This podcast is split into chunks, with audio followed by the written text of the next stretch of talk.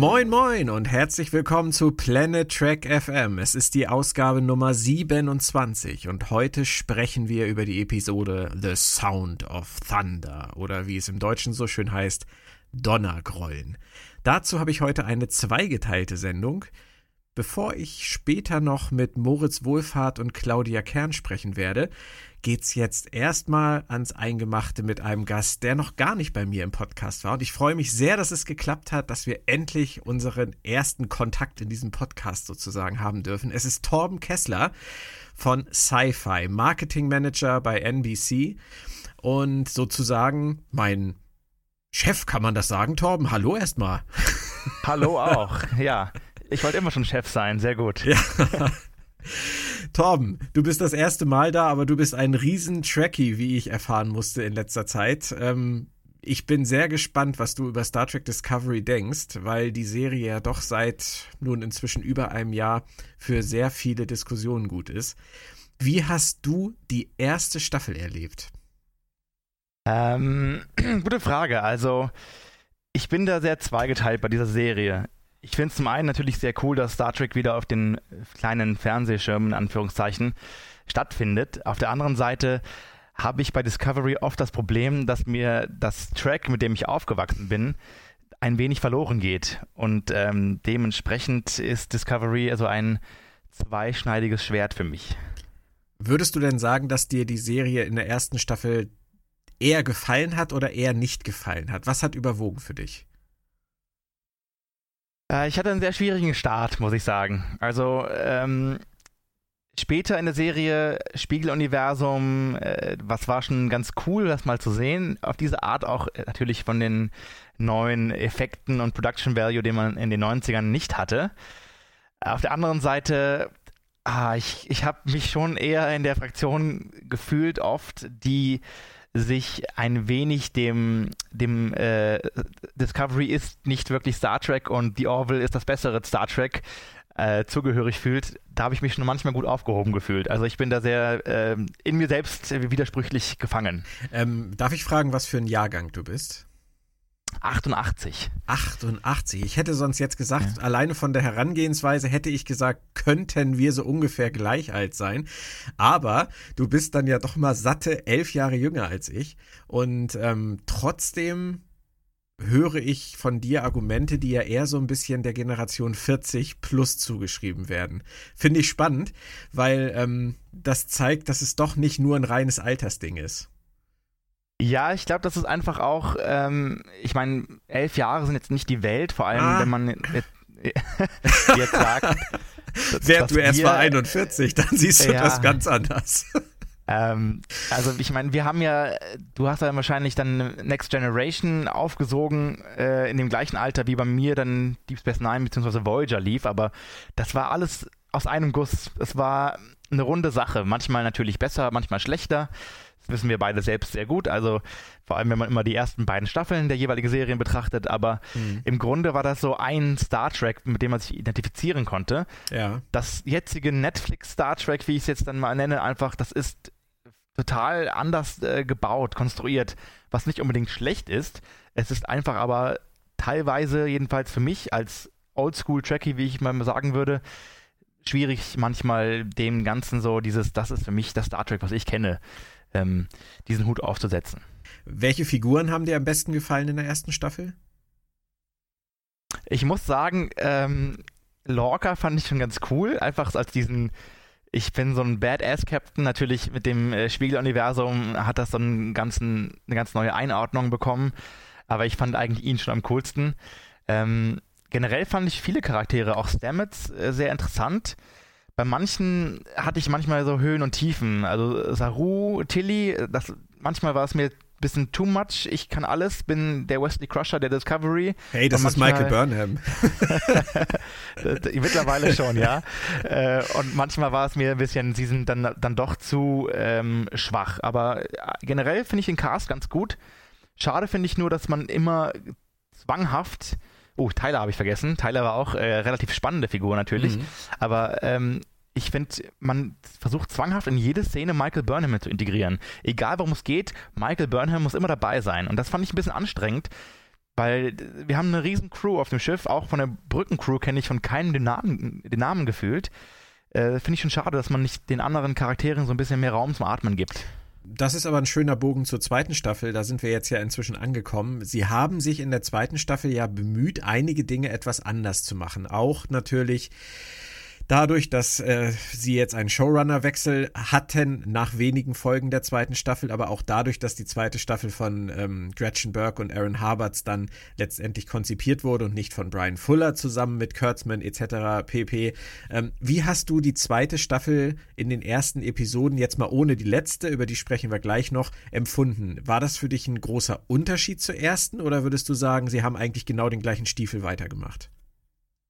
Also ich muss äh, da nochmal ein bisschen kurz zurückgehen, also auf die letzte Szene eigentlich der ersten Staffel, die Enterprise kommt. Und da habe ich mir schon gedacht, ach nein, warum denn? Macht doch euer eigenes Ding, bitte. Ihr müsst jetzt nicht alle Charaktere wieder reinbringen, alle Schiffe. Wieso muss jetzt die Enterprise stattfinden?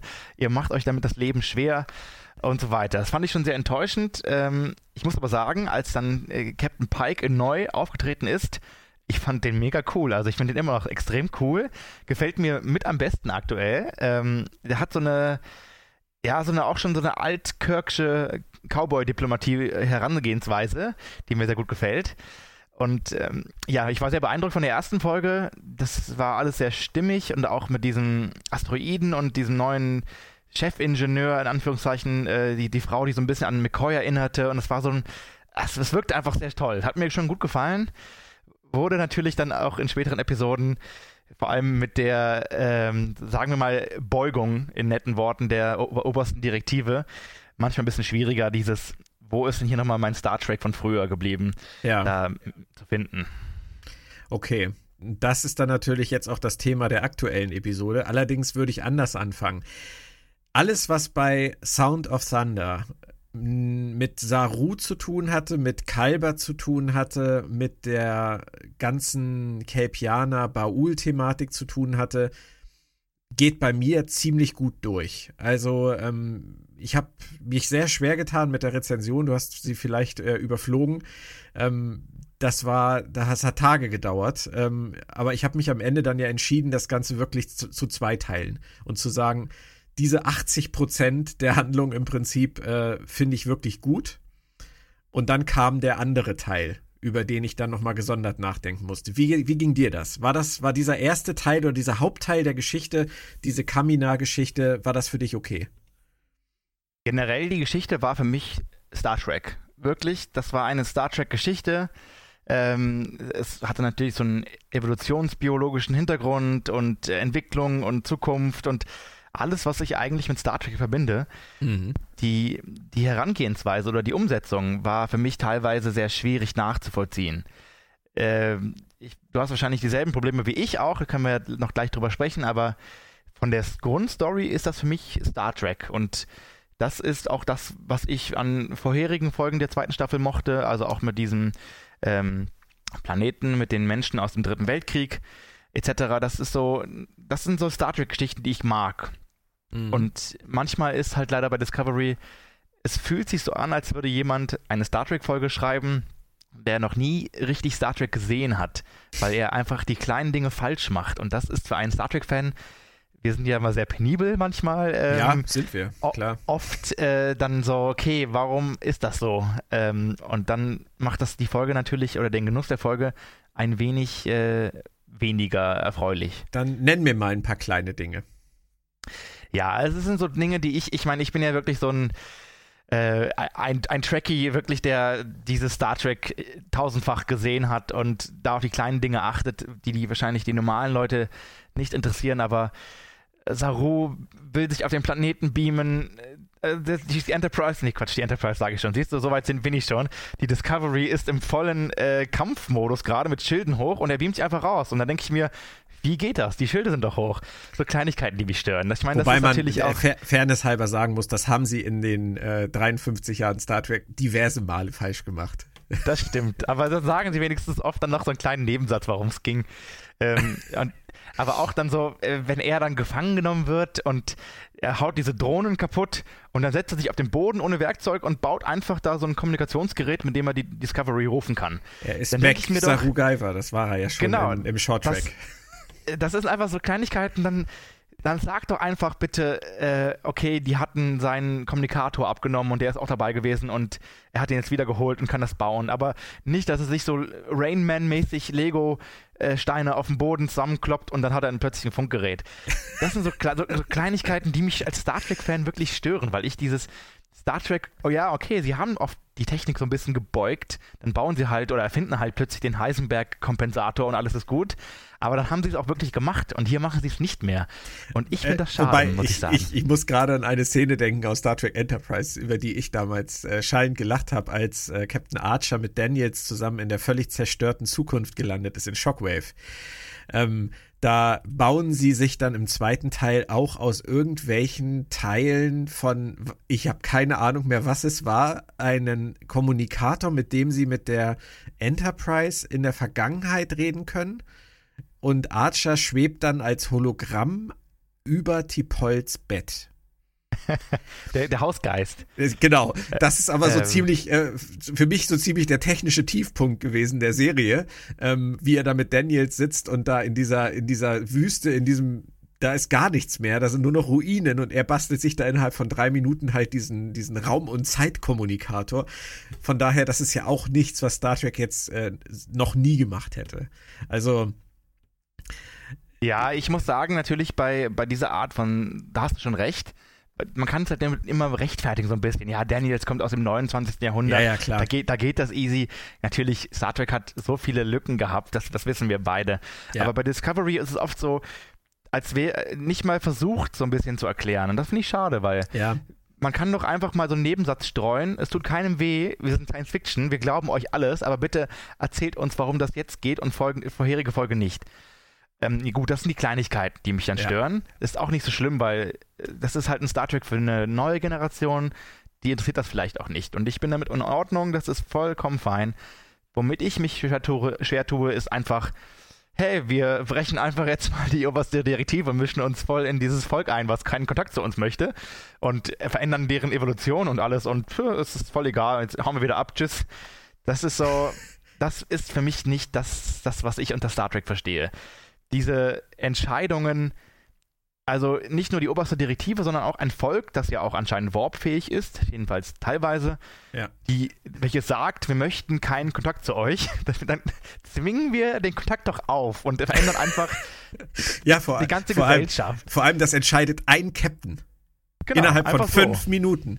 Das ist, ich, ja. ich, ich, äh, ich habe mich auch am Wochenende noch mit jemandem unterhalten, der mir die ganze Zeit versucht hat zu erklären, dass diese oberste Direktive in Star Trek zu Kirk-Zeiten immer wieder lax gehandhabt wurde, dass die oberste Direktive sowieso scheiße ist und dass man die sowieso vergessen sollte und, und, und. Und ich habe immer nur wieder gesagt, denk an unsere eigene Welt, denk an unseren eigenen Planeten und stell dir einen Flugzeugträger vor der Küste von XY vor, wo der Kapitän sagt, nee, das, was die da am Strand jetzt gerade machen, das finde ich richtig scheiße. Ich feuer jetzt meine ganze ganzen Bomben, die ich hier an Bord habe, einfach ab, weil deren Lebensweise ist Mist. So, das gibt's einfach nicht. Ich meine, natürlich. Das ist wirklich na, schlimm, ja. ja. Das gibt's halt im, im Spiegeluniversum vom Kirk. Richtig, da. ja. Nur, Aber ja. du kannst doch nicht ernsthaft, bei unserer politischen Situation, die wir heutzutage auf der Erde haben, kannst du doch nicht ernsthaft sagen, dass das der Weg der Menschheit ist in 200 Jahren. Oder für in 200. Ja. Wir können doch nicht in 200 Jahren, wenn wir irgendwann mal mit einer vereinten Föderation der Planeten äh, koexistieren, zusammenarbeiten und im Weltall forschen, dann können wir doch nicht noch schlimmer drauf sein als 2019 auf der Erde. Es ist vor allem so, dass, also das sind so eine Entscheidung, die in Minuten getroffen wird. Und sie geht ja auch fast schief. Also wenn dieser Red Angel nicht kommt und diese Zerstörungswaffen ausschaltet, dann hat einfach die Discovery mal so einen ganzen Völkermord verursacht. Richtig. Und das ist so, ja. Äh, Und okay. warum? Sag mir warum. Ja, was genau, war der Grund? Was war der Grund, dass sie es getan haben? Ja, aber warum haben ja. sie es überhaupt gemacht? Was war für die der Anlass, dass sie in diesem Moment diese Entscheidung so schnell treffen mussten? Mal aus der, aus der Crew-Sicht jetzt. Ja, vor allem dem, der Bevölkerung drohte ja bis auf dieses Culling, was ab und zu passiert, ja keine wirkliche Gefahr, die, die drohte, wo man alles in drei Sekunden entscheiden musste. Richtig. Das war ja nur, hey, Saru hat diese Wahrheit entdeckt und jetzt ist er da unten und jetzt, hey, wir, wir ändern alles auf dem Planeten, weil das geht ja nicht. Das ist ja nicht mit unseren Gerechtigkeitsempfindungen vereinbar. Und wer, wer sind wir? Wer ist die Föderation? Also ich finde das, das war so anmaßend, dass wir gedacht haben, okay, gut, das, äh, was ist das jetzt genau? Wer hat das jetzt geschrieben? Ja. Und dann, ich, ich fand es schon ein bisschen, also die Thematik Star Trek so mit dem, mit dem Prügelhammer äh, einfach so zerschmettert, dieses Entwicklung, Wissenschaft, äh, Zusammenleben. Nee, wir machen jetzt, wir drücken denen unser Ding auf. Und das hat ja wirklich die Discovery gemacht. Richtig. Und was ich besonders erschreckend finde, ehrlich gesagt, ist, ähm, die Autorinnen der Episode sind ja ähm, die Showrunner der neuen Picard-Serie. Wenn ich an Picard denke, dann denke ich an vieles, aber ganz bestimmt nicht an einen solchen Eingriff in eine fremde Kultur. Und ähm, dass die beiden Showrunner bei der Serie sind, finde ich äh, zumindest schwierig äh, im Moment. Vor allem, weil sie in ihrem Shorttrack The Brightest Star ja im Prinzip genau die gleiche Haltung äh, zur Schau getragen haben, indem sie Giorgio einfach aufgrund von Sarus MacGyver-Tätigkeiten im Shuttle nachts voll beleuchtet über den Strand fliegen lassen und sagen lassen, ey, du bist ein cooler Typ, dich können wir gut gebrauchen. Du könntest zwar auch die nächste Evolutionsstufe deines Volkes sein, aber äh, die kommen auch ohne dich klar. Ähm, wir nehmen dich jetzt einfach mal mit. Das war genau die gleiche beschissene Haltung, wo ich mich gefragt habe, was zur Hölle ist die Föderation oder die Sternflotte bloß für einen Scheißverein? Absolut. Ich meine, ja. es gibt keinen Grund, mit dem Shuttle da zu fliegen. Das ist eh Schwachsinn erstmal. Dann natürlich einer Prä-Warp-Spezies dann einfach so, hey, okay, du bist jetzt der Klügste von deinem Volk, genau. dich, dich, nehmen wir mit. Und wie sollen die sich denn bitte entwickeln? Also überleg doch mal. Interessiert jetzt kommt einer und sagt, hey, Leonardo da Vinci, du bist halbwegs klug, du kommst jetzt mit und alle anderen können hier bleiben und verrecken. Das ist so, äh, da habe ich mir auch gedacht, okay, das ist so total Schwachsinn. Ähm, ja, aber das waren halt halt genau die gleichen. Ja. Das waren auch diese beiden. Und ähm, das, das, das, das wundert mich halt einfach. Und dann gibt es so ein Interview, ich weiß nicht, hast du das vielleicht gelesen? Bei Track Movie wurde das veröffentlicht, direkt einen nee, Tag nach nicht. der Episode. Ich weiß nicht, ob es irgendwie äh, so ein leicht abgekartetes Spiel war, weil es gab ja nur einen großen Aufruhr im Fandom und dann kam einen Tag später halt dieses Interview mit den beiden Autorinnen, wo sie im Prinzip erklärt haben, ähm, wie man die Folge verstehen soll. Und ähm, da sagen sie, dass sie schlicht und ergreifend nicht genug Zeit hatten, aus produktionstechnischen Gründen, aus was auch immer, laufzeittechnischen Gründen, diese ganze Sache auszudiskutieren. On-Screen, was ich schon mal für absoluten Schwachsinn halte bei einer Streaming-Serie, ganz ehrlich. Klar, ähm, du kannst auch im Fernsehen zehn Teile machen, wenn du willst. Das, ja, vor allem. Das für ein Argument. Das ist keine Live-Sendung. Sie hätten einfach noch, und wenn es wenn es eine 5-Minuten-Szene gewesen wäre, bei der sie einfach irgendwie so eine, so eine typische Roundtable-Diskussion gezeigt hätten mit äh, Kanal zur Sternflotte, mit Cornwell, die dann halt auch noch was dazu sagt. Das wäre auch nicht genug gewesen. Aber es wäre ein Anfang gewesen. Nee, aber das war halt das erste Argument. Und dann sagten sie, ähm, und außerdem sei ja die Schwester von Saru Priesterin. Und weil die, die Schwester als Priesterin im Prinzip gesagt hat, bitte macht das, war das eine Aufforderung, die völlig ausreichend war, dann für Pike dann diese Sache in Gang zu setzen. Und das finde ich, äh, finde ich fast noch krasser, dass das ja, die Rechtfertigung sein soll. Vor allem, das ist natürlich, wer ist da die, die regierende Instanz? Und also ich meine, innerhalb von zehn Sekunden das zu entscheiden, ist so ein bisschen, oh, okay, wir machen das jetzt. Und naja, und ja. also die ganzen Punkte, die du angesprochen hast, das ist dann so dieses, da ist jemand, der möchte eine Star Trek-Folge schreiben mit so einem Thema, das wirklich Star Trek ist und das äh, unterschreibe ich auch voll und ganz, aber einfach, er weiß nicht, wie Star Trek funktioniert. Und dann äh, passiert halt sowas. Und naja, das ist, da tue ich mich sehr schwer mit bei Discovery, weil sie haben oft diese Art von Problemen. Und ja, also für, für mich ist dann oft das auch entscheidend, ob ich die Folge dann wirklich genießen kann oder nicht. Das ist ein Widerspruch, der es für mich ziemlich schwierig macht, weil wenn Discovery nicht so extrem versuchen würde, Star Trek zu sein und dann immer solche Dinge dann äh, letztendlich einstreuen würde, dann könnte ich, glaube ich, viel besser damit leben, das Ganze einfach nur als ähm, neue Art von Star Trek zu sehen. Aber man erkennt ja das wirkliche Bemühen, klassischen Star Trek zu schreiben.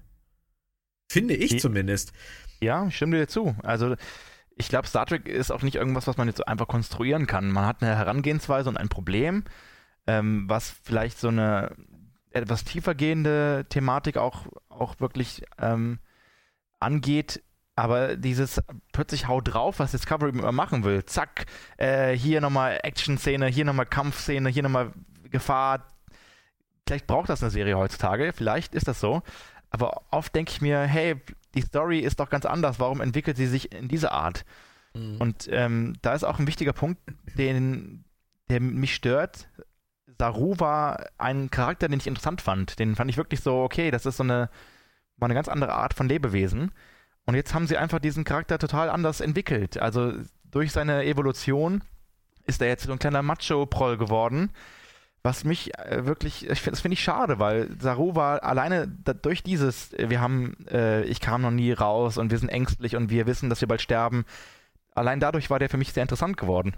Und jetzt ist er einfach so ein kleiner, äh, hey Captain, ich bin jetzt hier der Macho. Das fand ich einfach so ein bisschen schade, weil der Alte verloren ging bin ich total bei dir. Erstens, äh, bei der Sache bin ich bei dir. Zweitens äh, kommt für mich noch hinzu, dass äh, sie einfach den Saru, den sie ursprünglich für die Serie geschrieben haben, in den bisherigen, was haben wir, 19 äh, Folgen, gar nicht so beleuchtet haben, dass wir den ausreichend kennengelernt haben. Also sie haben im Prinzip eine Figur geschrieben, haben die noch gar nicht auserzählt und ändern sie jetzt komplett. Genau. Das also, ist halt, das ist wie bei Tyler. Das ist halt, Tyler ist äh, Kriegsgefangener auf dem Schiff der Klingonen. Dann ist er Sicherheitschef auf der Discovery. Dann ist er Kalbermörder und ähm, Schläfer-Klingone. Dann ist er ähm, Vertrauter und rechte Hand von Kanzlerin Lilrel. Dann ist er Agent von Sektion 31 auf dem Schiff von Sektion 31. Und jetzt ist er Verbindungsmann der Sektion 31 auf der Discovery. Ja, der kam gut rum, oder? Hat einen Lebenslauf, den kann man nicht so einfach kopieren. also, jetzt, schau mal, wenn du jetzt ja. sagst, du vergleichst das ja, Saru, ändern sie jetzt. Ich weiß natürlich nicht, wie sehr sie ihn ändern, ich hoffe nicht zu so sehr. Aber das wäre wie wenn du einfach Jordi LaForge nach der ersten Staffel, hey, plötzlich kann er wieder sehen. Und zack, ist diese ganze Thematik um diesen Charakter und wie er sich da irgendwie durchgeboxt hat, einfach tot. Das, was ich, fände ich einfach schade. Und bei Tyler und diesen ganzen anderen Charakteren, oft denke ich mir, warum äh, bringen sie diese jetzt wieder zwanghaft zurück in eine Position, wie es vorher war? Das ist so, okay, wir müssen unsere Brückencrew zusammenhalten. Wir müssen jetzt irgendwie ganz komisch schreiben, damit das funktioniert. Jetzt haben wir plötzlich den Doktor wieder, der lebt wieder. Ich hätte mir gewünscht, er wäre tot geblieben und oder äh, beziehungsweise er hätte nicht durch diese Schwelle zur normalen Welt kommen können. Das wäre viel dramatischer gewesen. Ähm, Tyler genauso. Also ich fand, sein Storybogen war zu Ende, wenn er dann als äh, da bleibt oder, oder nicht da bleibt oder sich mit seinem zwiegespaltenen Wesen dann irgendwie auseinanderzusetzen. Jetzt ist er plötzlich, das war er da und da war er da und da war er da und jetzt ist er auf der Discovery wieder, steht ja. da in der Uniform ja, ja. mit diesem Sektion 31 Badge, wo ich mir die ganze Zeit denke, hey, Geheimorganisation, schau meine Marke an. Hier, ich meine, welche Geheimorganisation hat eine Marke? Hallo, ich bin von der Geheimorganisation. Schau, hier ist, hier ist mein Ausweis. Ähm, naja, naja aber Sektion 31 kennt ja in dieser Zeit offensichtlich jeder. Von daher ist das ja, genau, ist ja genau, nichts mit geheim. Ist ja klar. Äh, auch, genau, natürlich auch diese Punkte, die Discovery immer wieder bricht. Äh, naja. Äh, darüber müssen wir nicht sprechen, dass es eine, so ein, manchmal ein bisschen Selbstmord ist, wenn sie sich in eine Zeitlinie begeben, wo alles schon erzählt worden ist. Das ist wie wenn wir jetzt einen Geschichtsfilm gucken über die amerikanische Revolution und plötzlich reden alle Amerikaner Französisch und nicht Englisch. Ähm, das ist so manchmal, okay, irgendwas stimmt da nicht, aber gut, damit muss Discovery jetzt leben. Ja. Generell finde ich aber äh, schade, dass sie einfach dann so zwanghaft diese ganzen Charaktere jetzt wieder zurückbringen. Jetzt sind alle wieder am Leben, alle Geschichten sind quasi wieder rückgängig gemacht. Giorgio, Culper, Tyler. Jetzt fehlt nur noch, dass der Lorca auftaucht wieder und dass die Sicherheitschefin, die am Anfang extrem dumm getötet worden ist von diesem Space ja. äh, Alien, wieder zurückkommt. Und dann war es das. Also Schwachsinn ja, aber das eigentlich. Ist, das ist ja, finde ich, fast doch der schlimmere Punkt. Ich habe gar nicht so ein großes Problem damit, äh, dass Kalber wieder zurück ist, weil ich finde Wilson Cruz äh, eigentlich echt gut in der Rolle und Benjamin Stöwe ist ja der Synchronsprecher, den mag ich ja auch sehr gerne. Von daher freue ich mich sowohl für Benjamin als auch für Wilson Cruz natürlich. Das Problem, was ich mit der Figur des Kalber eher habe, ist, wie dumm er sich hat töten lassen. Das ist ja. ja. damals, das ist ja damals diese Sache gewesen. Er im Prinzip wusste er ja, dass mit Tyler etwas nicht stimmt. Und was macht jeder vernünftige Arzt, der weiß, dass sein äh, Patient unter Umständen ein psychopathischer Schläfer-Klingone ist? Er ruft ihn allein in die Krankenstation und konfrontiert ihn damit. Das ist. Das ähm, stimmt, ja. Ja, das würde jeder so machen. Das natürlich. In, in einem, wir treffen uns in der dunklen Gasse. Ja. Und dann, und dann sagt Aaron Harberts, der Ex-Showrunner, dann ja in dieser, ähm, in dieser Aftertrack-Sendung damals, nachdem Kalber gestorben ist in der Folge, er ist gestorben, weil er so clever clever war. Da bin ich wirklich vom Stuhl gefallen. Ja, also Discovery hat sich oft vom äh, Storytelling sehr leicht gemacht. Ähm, also leicht im Sinne von, sie haben sich erstmal in eine fast aussichtslose Kobayashi Maru äh, Situation begeben, indem sie einfach sagen, hey, wir spielen kurz vor äh, Kirk, wir spielen in dem gleichen Universum, wir spielen jetzt plötzlich mit Spocks Schwester, wo man denkt, ihr, ihr baut euch da wirklich äh, Schlaglöcher selbst ein, die total unnötig sind. Und dann mit diesem Sporenantrieb, wo ich mir immer noch denke, jetzt findet mal eine gute Lösung, warum man den nicht verwenden kann, um die Voyager nach Hause zu holen. Ähm, ja. Da, äh, wo ich mir denke, äh, hättet ihr das einfach mal 50 Jahre nach Voyager gemacht, dann wäre es kein Problem gewesen. Science Fiction, ihr könnt erzählen, was ihr wollt, wir glauben es euch. Aber wenn ihr jetzt einfach alles umändert, was wir wissen oder glauben zu wissen über die Serie, das ist so, ihr, ihr macht es euch selbst schwer. Und dann versuchen mhm. sie natürlich diese, diese Probleme so schnell zu lösen wieder mit zack, zack, oh, jetzt haben die Klingonen wieder doch wieder Haare und rasieren sie sich nur im Kriegsfall und solche Sachen die dann einfach falsch wirken. Also das ist so ein bisschen wischiwaschi manchmal, wo ich merke, dieser wirklich, also die Show hat teilweise der Showrunner fehlt, der wirklich diese Vision hat, alles zu, zu sehen und zu wollen. Und hier manchmal ist es so und so, manchmal ist es so und so. Es gibt keine, keine roten Faden für mich manchmal. Mhm. Jetzt haben wir aber trotzdem die Situation, dass auch wenn du mal so im Internet bei, bei Twitter zum Beispiel dir die Kommentare anguckst, es gibt wahnsinnig viele Fans, die ähm, die Serie sehr, sehr gerne mögen. Also ähm, ich mag sie auch gerne, ich gucke sie gerne, ich lasse mich gerne von ihr unterhalten, aber ich bin halt auch genau wie du in dieser, äh, ich nenne es auch mal Alt-Tracky-Falle und ähm, habe dann so mit vielen Sachen immer meine Probleme. Aber es gibt halt auch viele Fans, die sie einfach nur super gerne mögen und die ähm, diese ganzen Kritikpunkte ungerne gelten lassen. Das muss man auch akzeptieren. Das ist vielleicht dann die neue Generation, vielleicht auch völlig altersunabhängig, an Star Trek-Fans, ähm, die davon wunderbar bedient werden. Und wir haben jetzt noch eine halbe Staffel vor uns. Wir kriegen noch Spock wieder.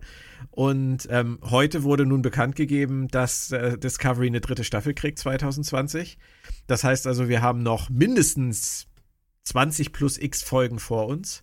Und ähm, es, es bleibt uns das Problem, was Discovery immer ein bisschen mitführt, bleibt uns sicherlich erhalten? Oder glaubst du, dass sie weiterhin daran schrauben werden und dass die Serie vielleicht sukzessive wirklich auch in dieser Hinsicht für uns alte Fans besser werden wird? Also beim besten Willen möchte ich auch jetzt äh, nicht extremst negativ klingen. Ähm, Discovery ist wirklich unterhaltsam, es sieht toll aus. Ich freue mich, dass Star Trek wieder präsent ist und äh, ich habe jede Woche auch Spaß mit der Folge manchmal Spaß, so ein bisschen die Folge so auseinanderzunehmen. So, ha, das war bei Star Trek ja immer anders eigentlich. Manchmal auch so, boah, cool, das sieht mega geil aus. Ähm, also ich, ich, beim besten Willen möchte ich Discovery jetzt nicht schlecht reden.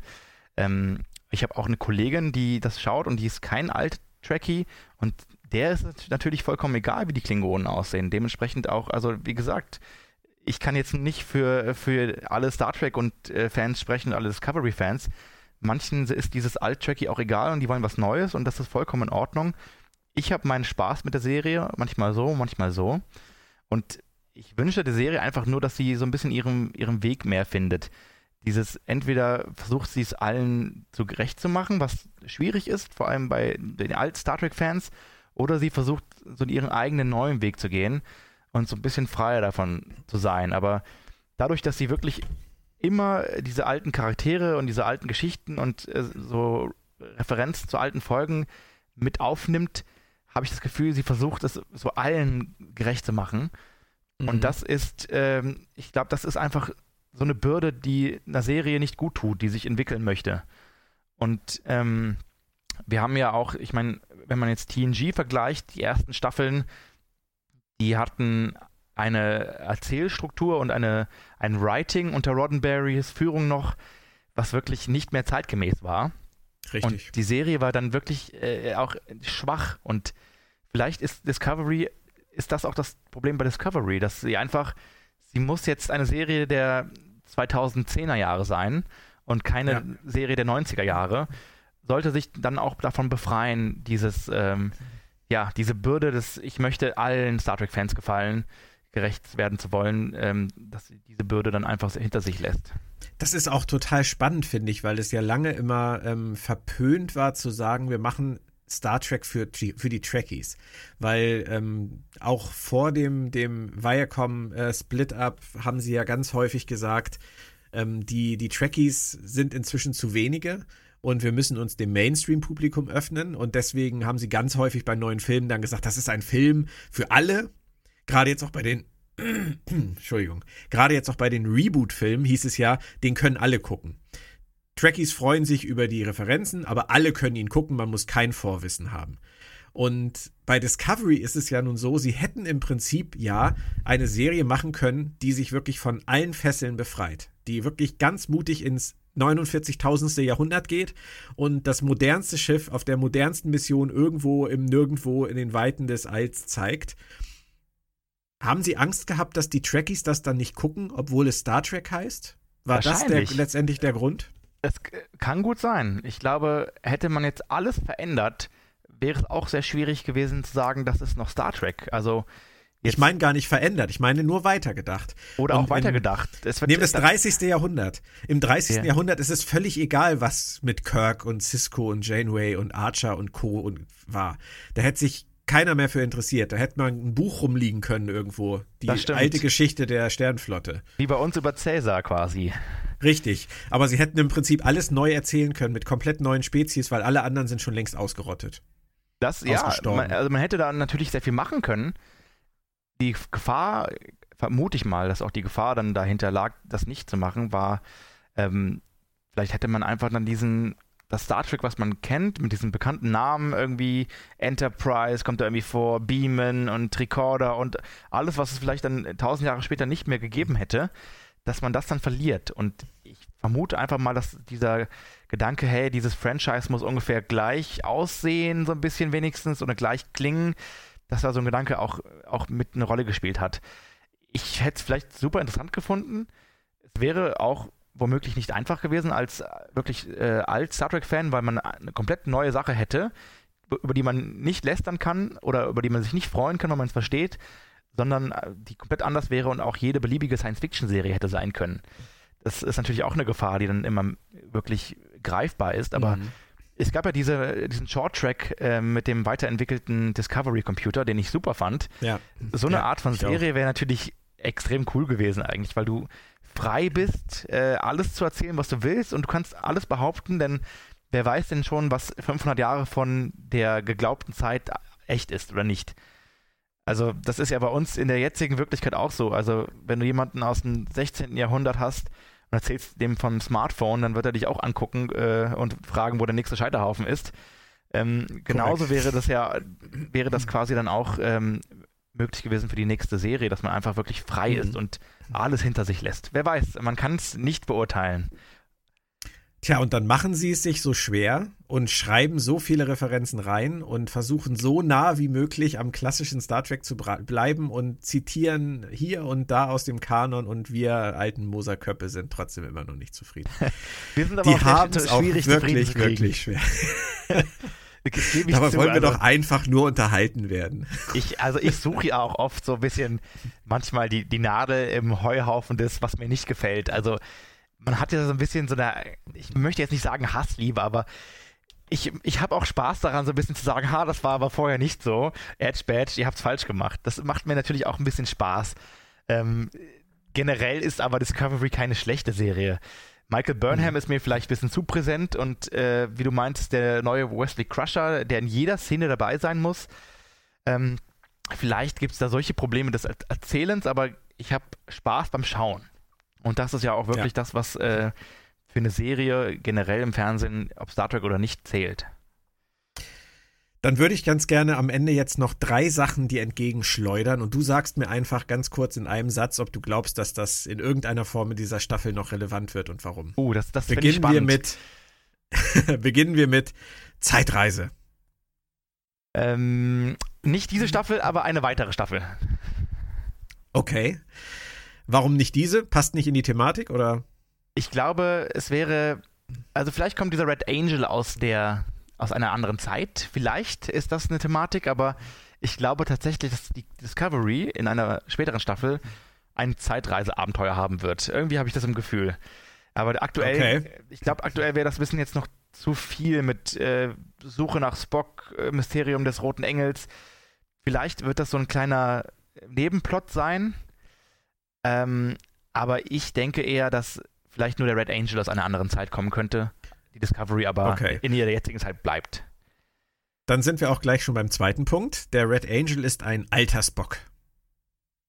Ah, das glaube ich nicht. Das wäre jetzt, also die alter Spock, das hat man jetzt schon durch die Filme einfach durchgekaut.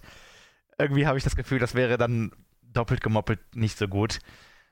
Ich Wobei sie schon so einige Sache, Sachen aus den Reboot-Filmen kopiert haben.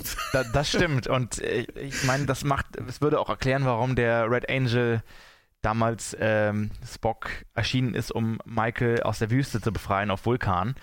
Ähm, beziehungsweise sie zu fi- finden zu lassen.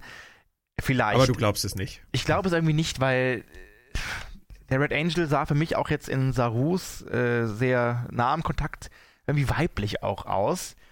Ich, Ah, okay. Wir kommen Also- zum dritten Punkt. Ja, okay. Ich, bin- ich bin gespannt. Der Red Angel ist Burnham alias Erzengel Michael. Boah, das wäre. Ja, vielleicht. Äh, äh, vielleicht ist es Burnham aus dem Spiegeluniversum. Man weiß es nicht. Ähm, nein, nein, das Burnham, Burnham ist Erzengel Michael. Ja. Und ähm, sie wird deswegen auch aus dem Kanon verschwinden, weil sie ist niemals die Halbschwester von Spock gewesen. Sie war immer ein Engel. Ach so, okay. Na gut, ich meine, mit, mit Halbgeschwistern von, von Spock, da gab es ja schon mal jemanden, der plötzlich aufgetaucht ist und man hat nie davon geredet. Ähm, also, das äh, würde mich auch übrigens interessieren, ob äh, Cyborg und Michael Burnham auch gemeinsam aufgewachsen sind. Man weiß es natürlich nicht. Ähm, Nein, Aber- man weiß es nicht. Ähm, ja, das ist. Also vielleicht. Ob es vielleicht damit endet, dass die ganze Zeitlinie umgeschrieben wird, dass niemand jemals von Michael Burnham gehört hat und dementsprechend auch Mhm. alles irgendwie anders ist und so wie wir es wieder kennen. Ähm, vielleicht. Aber ich, irgendwie habe ich das Gefühl, es ist jemand, den man kennt, aber nicht unbedingt Teil der Crew. Aber ich. Future gesagt, Guy hatte ich ja schon mal ins Spiel gebracht aus Star Trek Enterprise. Ja, vielleicht ist es auch der, der Reisende. Nein. der Crusher. Reisende, ja. Oh, Also- um Himmels Willen. Ja, Will Wheaton würde bestimmt nochmal. Ja, also Will Wheaton, das wäre doch auch Da, herrlich. da, das wäre jetzt nicht super. Ich meine, gut, Star Trek hat ja immer dieses, plötzlich äh, haben wir eine Zeitreise und manchmal kommt dann irgendjemand aus dem 29. Jahrhundert und sagt, hey, das geht nicht, ihr müsst wieder zurück. Und manchmal ist, kommt niemand und äh, keinen interessiert's. Star Trek war ja immer schon so ein bisschen flapsig mit Zeitreisen und äh, temporalen Anomalien.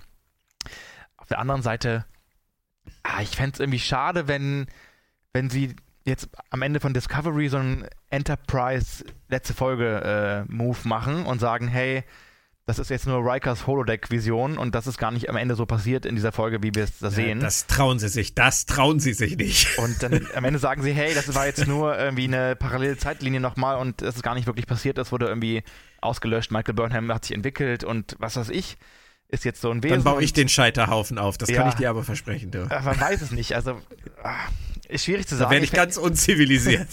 Ich fände es schade. Ich fänd's schade. Also, sie sollen jetzt einfach dann wirklich, von mir ist auch mit der Brechstange an den, den Alt-Trackies vorbei, die, die sich da so ein bisschen in den Weg stellen, einfach auch ihr, ihr Ding durchziehen. Das finde ich schön. Ich fände es schade, wenn sie jetzt am Ende so ein, nein, wie nennt man das, so ein, äh, ich weiß, hast du das Ende von How I Met Your Mother gesehen? Das war auch so ein bisschen, Mhm. Ja, Ja, ja. Dann, das ist einfach so, du haust den Fans dann damit einfach so mit, mit voller Wucht die Faust ins Gesicht. Das möchte auch keiner. Also lieber dann in Ehren untergehen oder in Ehren siegen, aber nicht so ein, so ein Wischiwaschi-Ende. Das fände ich schade. Okay. Aber wir haben ja erstmal noch ein paar Folgen vor uns. Ich bin sehr gespannt, wie es weitergeht. Und ich freue mich auch drauf, dass wir in dieser Staffel ganz bestimmt nochmal in etwas größerer Runde sprechen werden. Wenn du möchtest, natürlich nur. Natürlich, Eine ich Sache- immer Spaß. Eine Sache müssen wir noch ganz kurz erwähnen. Ich habe ja sehr oft Journalisten oder Autoren oder Synchronsprecher bei mir, die, wie ich auch als Freiberufler, wir können einfach für uns selbst sprechen. Bei dir ist das etwas anders. Du arbeitest für Sci-Fi und deswegen weisen wir noch einmal darauf hin, dass alles, was du hier sagst, natürlich deine exklusive Meinung ist und nicht die Meinung von Sci-Fi oder von NBC. Das stimmt. Äh, ansonsten werde ich hingerichtet, logischerweise, weil es wahrscheinlich auch 15 andere Leute bei Sci-Fi gibt, die die Serie super finden. Ähm, nee, ich, ich spreche als Privatperson. Ich arbeite zwar für Sci-Fi und in dem äh, glücklicherweise auch mit, mit Star Trek in dem, in dem Business dann zusammen in der Hinsicht. Aber meine Meinung zu Discovery oder zu allem anderen von Star Trek ist meine eigene, ganz persönliche Meinung. Wunderbar. Dann danke ich dir ganz herzlich. Es hat mir sehr viel Spaß gemacht und ich freue mich drauf, wenn wir das dann demnächst wiederholen können. Ich freue mich auch. Ich werde weiterhin äh, extrem negativ und extrem positiv sein. Also, falls du dir das leisten möchtest in dem Podcast. Dafür lieben wir doch die Trackies. Ich, ich, ich hoffe auch. Ähm, aber es hat mir auch viel Spaß gemacht und äh, bald mal gerne in einer größeren Runde. Alles klar. Dann erstmal. Dankeschön und tschüss. Ciao.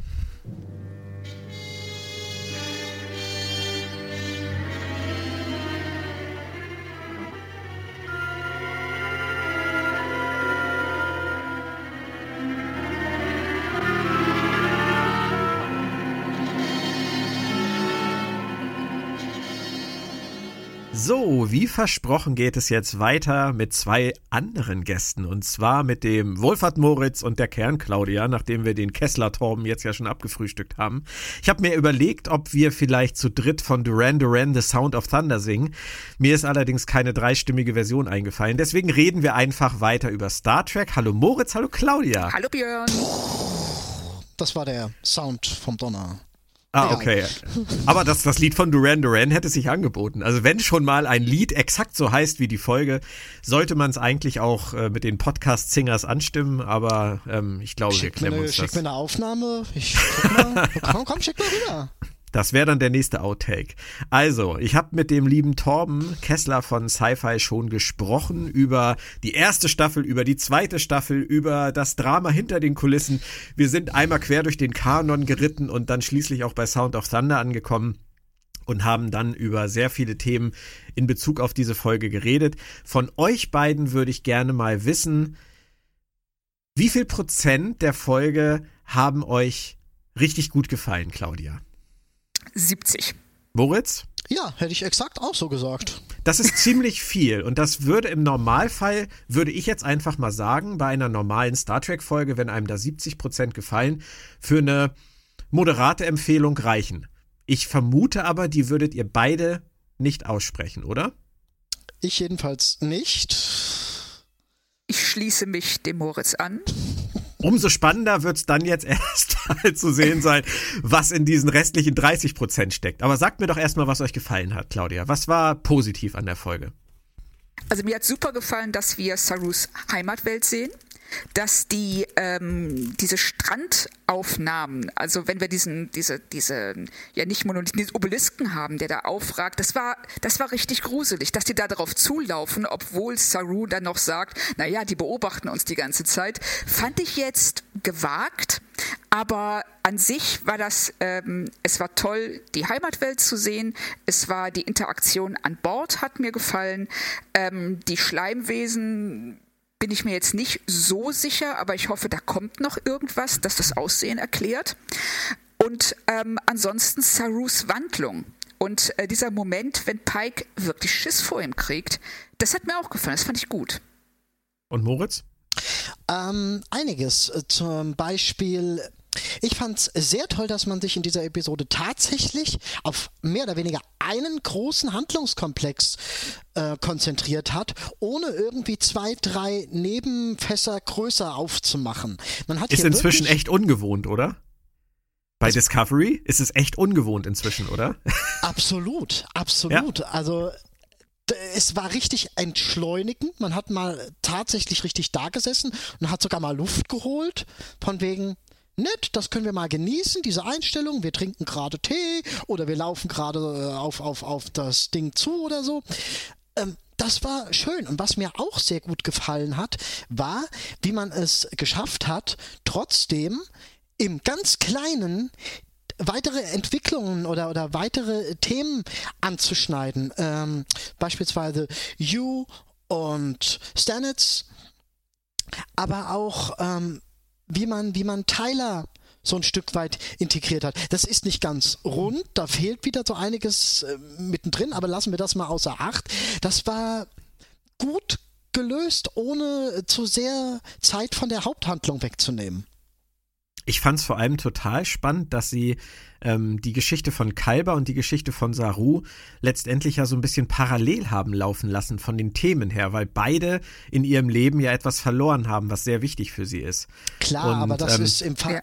Das ist im Falle von äh, Stanitz und Kalber aber wirklich sehr äh, gering. Das gibt ja eigentlich nur 1 oder 1,5 Szenen. Also viel das meine ich aber nicht, aber du Ah. hast ja diese Szene mit, mit Kalber, mit seiner Narbe.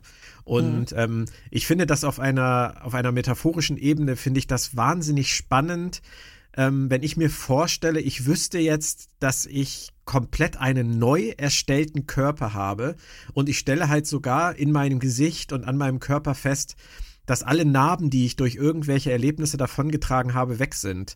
Ähm, und dann die Frage, ob die Erinnerung, die irgendwie erhalten geblieben ist, ausreicht in Kontrast zu dieser zu diesem neuen Körper, der mir etwas völlig anderes erzählt. Und die Frage daraus entsteht, wer bin ich eigentlich? Bin ich wirklich noch diese Person? Wie weit definiert mich, ähm, definieren mich diese Dinge? Und das ist ja letztendlich das Gleiche, was Saru passiert ist mit seinen Ganglien und im übertragenen Sinne halt dann mit seiner Furcht, die er verloren hat. Und beide stehen jetzt letztendlich an einem Wendepunkt in ihrem Leben, bei dem sie nicht genau wissen, in welche Richtung es gehen wird. Und das fand ich wenn es gewollt war, und ich gehe mal davon aus, dass es gewollt war, fand ich das im Kleinen wirklich hübsch gemacht, clever gemacht. Das kommt drauf an, ob sie es jetzt tatsächlich auf dieser Ebene weiterverfolgen. Damit steht und fällt es jedenfalls für mich. Da bin ich Aber sicher. Ja, Also da bin doch Ja. jetzt, da bin ich echt mal sicher, dass sie das tun. Gerade auch bei Okay. Kalber. okay. Ähm, darf ich mal, äh, Claudia, darf ich dich, ähm, äh, okay, nee, mach du erstmal und ich möchte dich danach noch was zu der speziell You- und Stannet-Szene fragen. Aber fang du erstmal an mit dem, was du sagen wolltest. Ähm, das war eigentlich nur ein kurzes Zustimmen an eine Zustimmung an Björn. Ich fand das auch ähm, eine sehr schöne parallel geführte Handlung und die Frage nach Identität, Ja. Die, die, ähm, die dabei aufgeworfen wird. Also das hat mir auch echt gut gefallen. Moritz. Ähm, ich hatte mich ja letzten Freitag schon mit Björn so ein bisschen unterhalten und bei ihm fiel eine Szene oder ein Teil einer Szene so ein bisschen unter den Tisch. Das nahm er gar nicht so wahr wie, wie ich so extrem. Und zwar gibt es diese Sequenz, wo Kalber ich weiß nicht, wie das visuell aussieht, so ein bisschen äh, in die Gegend guckt oder so ein bisschen abwesend erscheint. Ja. Die gibt es. ja. Diese Szene ist für mich total, äh, wie, wie ich überspitze das mal, die ist unheimlich für mich, weil ähm, der Sound verändert sich. Es wird da ein Hall, das wird mit Hall unterlegt. Die, der musikalische Hintergrund ändert sich ein bisschen. Für mich hat das tatsächlich so einen kleinen bedrohlichen Nebenaspekt und von daher fand ich die Szene ziemlich unheimlich. Claudia, wie hast du diese Szene wahrgenommen? Ja, es geht mir ähnlich. Also äh, unheimlich wäre jetzt vielleicht nicht das Wort, was ich genommen hätte, eher so ein Hauch von verstörend. Also man sitzt da und man hat den Eindruck, und das fand ich auch sehr schön gelöst, ich sehe, sehe ich überhaupt Calver in dem Moment? Oder ist das jemand anders? Ist er, äh, also man überträgt praktisch die Unsicherheit, die er über seine eigene körperliche Veränderung empfindet, auf den Zuschauer. So kam es mir zumindest in dem Moment vor. Ich weiß noch nicht, wie ich sehen sollte. Wie gesagt, wegen diesem musikalischen Hintergrund, der sich so leicht ändert. Wie gesagt, ich bleibe so ein bisschen, auch wenn es überspitzt ist, bei bedrohlich unheimlich. So, so, so kam es mir nicht vor. Nee, also das war was, es hatte was ähm, Desorientierendes. Okay. Ja. Und ich denke halt, auf, auf der Schiene werden sie es auch weiterverfolgen.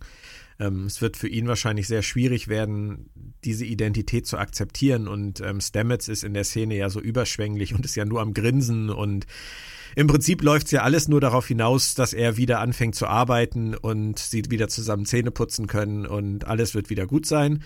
Aber das wird halt, wie Claudia so schön immer sagt, jetzt habe ich es genauso formuliert, dass man sofort weiß, es wird anders kommen müssen. In dem Fall ist es halt einfach so. Es wird vermutlich komplett anders kommen. Und noch Das nehme ich auch an. Ja. Muss es ja. Und ich hoffe nur, dass sie nicht den ähm, gleichen Fehler ist jetzt vielleicht zu hart gesagt, aber nicht die gleiche Schiene fahren wie bei Spock, das was unendlich lange hinauszögern oder in die Länge ziehen, was eigentlich relativ schnell geklärt werden könnte und auch müsste. Du hast eben schon Tyler angesprochen, Moritz. Den haben sie jetzt auch mit in die Handlung einbezogen. Ich finde gut, dass sie es getan haben. Ich finde persönlich, äh, jeder andere äh, Kadett, Ensign, Lieutenant, Junior Grade, was auch immer an Bord hätte diese Dialogzeilen genauso sprechen können. Das hätte nicht Tyler sein müssen, was mich persönlich wieder ähm, ein bisschen auf die Suche nach der Identität der Figur von Tyler führt. Aber das ist nur mein Ding. Ähm, es ist gut, dass sie ihn einsetzen. Ähm, was mir noch aufgefallen ist, ist, dass sie Tilly, nachdem das ja bisher fast die Tilly-Season war, jetzt in dieser Folge tatsächlich mal runtergefahren haben. Sie ist jetzt mit Ariam da beim äh, Datenbank auseinandernehmen und hat eine richtig eindeutige Nebenrolle. Ähm, ist ja vielleicht auch ganz gut mal jetzt, oder?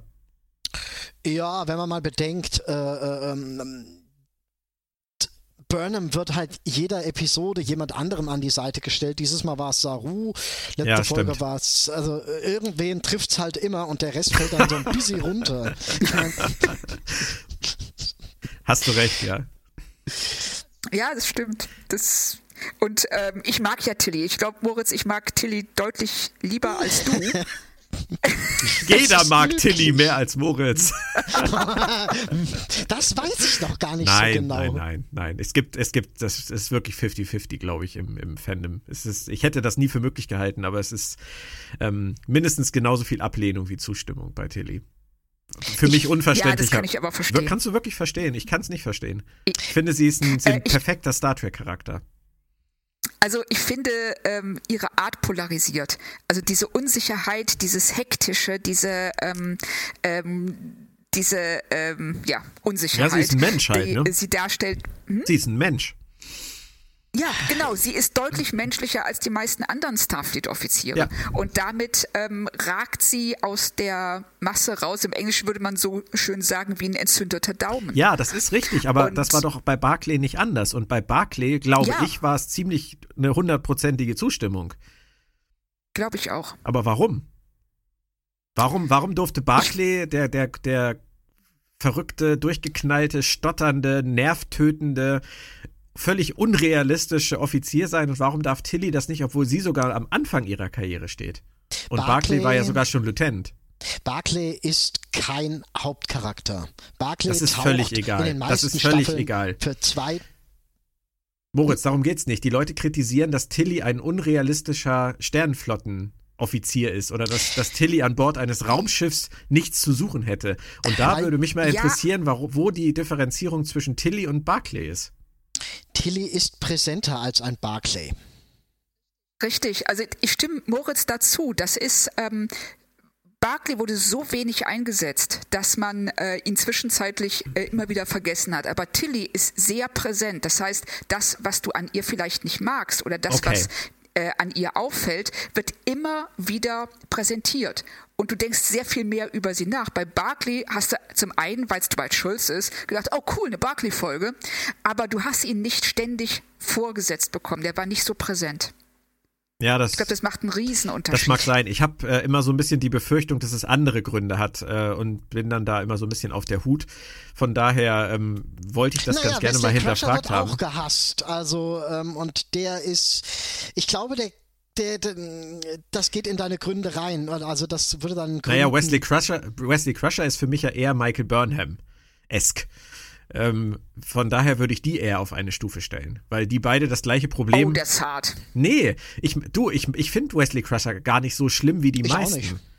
Ähm, ich, ich, ich, schon. Ja, okay. Aber ich, äh, nur zur Erklärung für dich halt, ich finde ihn gar nicht so schlimm. Deswegen ist der Vergleich auch gar nicht so schlimm gemeint von mir. Sie haben nur für mich beide das gleiche Problem. Sie sind aufgrund ihrer wahnsinnigen intellektuellen Überlegenheit, äh, sind sie einfach wahnsinnig unsympathisch und wahnsinnig unrealistisch. und ähm, da, da höre ich mir halt lieber eine Tilly an, die ähm, zwar auch brillante Ideen hat, aber die selber so unsicher dabei ist und gar nicht weiß, wie brillant sie ist. Das finde ich sehr viel charmanter, netter und hübscher zum Angucken als so Leute, die da stehen und sagen, hey, besser, wir machen es so. Und dann stimmt's halt auch in 10 von 10 Fällen. Das Was ist, glaube ich, bei mir. Ja. Was ist mit Nilix? Ja. Nilix, über Nilix liegt der Mantel des Vergessens bei mir. Warum? Echt? Nein, Nilix ist süß. Aber Nilix hat auch echt Nervpotenzial gehabt, oder? Ja, absolut. Ja, er ist eben auch eine Figur, die ähm, zum einen lustig sein sollte und es nicht war. Und zum anderen immer wieder, sie wird immer neu präsentiert, so als wollten die Autoren in jeder Folge sagen, aber jetzt findet ihr ihn lustig, oder? Guckt mal, jetzt macht er was Lustiges. Aber jetzt doch. Ja, das stimmt. Ja. Das ist, aber Ethan Phillips ist toll und ähm, Ja, klar. ich, find, ich fand Neelix auch immer irgendwie knuffig. Was ich bei Neelix eigentlich eher nervig fand, war, wie du schon sagst, Claudia, ich hatte immer das Gefühl, die Autoren wissen gar nicht, was sie mit ihm anstellen sollen. Sie haben ihn halt, äh, Ja. sie haben ihm tausend Jobs gegeben und ähm, er hat immer die gleichen Probleme in seinen Jobs gehabt. Er hat sich immer nicht verstanden gefühlt, er hat sich immer nicht wertgeschätzt gefühlt, keiner hat mich lieb. Und das war sehr ermüdend, fand ich. Obwohl Ethan Phillips es immer gut gespielt hat. Aber er, er konnte halt auch nicht gegen seine Rolle anspielen, letztendlich. Nee, irgendwann, man kann bis zu einem gewissen Grad, denke ich, als Schauspieler darauf einwirken, aber fragt man den Darsteller von Jaja Binks. Der hat das, dem hat das bestimmt auch keinen Spaß Oh, oh, gemacht. absolut nicht. Der ist mit allem Negativen seiner Figur gegenüber einverstanden. Ähm, Moritz, warst du nicht derjenige, der gesagt hat, Tilly ist äh, die Jar Jar Binks von Star Trek? Äh, Das habe ich gesagt, kommt aber auch nicht von mir. Okay, aber das war übrigens das Härteste, was ich bisher in diesem Podcast gehört habe. Das Graus, also das grenzt an Grausamkeit. Ja. Ich sag doch, Antitilinismus. Fortgesetzter Antitilinismus ist das. Okay, wir haben Aber ich Tyler, wir haben. bemühen, noch etwas Schrecklicheres von mir zu geben. Oh, Warten bitte, wir's du, deine, deine, nächste, ähm, deine nächste Suspendierung äh, steht da ganz schnell an. Ähm, wir haben Tilly, wir haben Tyler. Ich würde ganz gerne noch auf Saru eingehen. Ich fand die Szenen auf seiner Heimatwelt äh, wie ihr sehr, sehr schön, wie sie da, auch wenn es nicht sinnvoll war, da unter dem wachsamen Auge äh, lang zu laufen. Aber ich fand diese Szene am Strand schön, ich fand dieses Entschleunigte schön.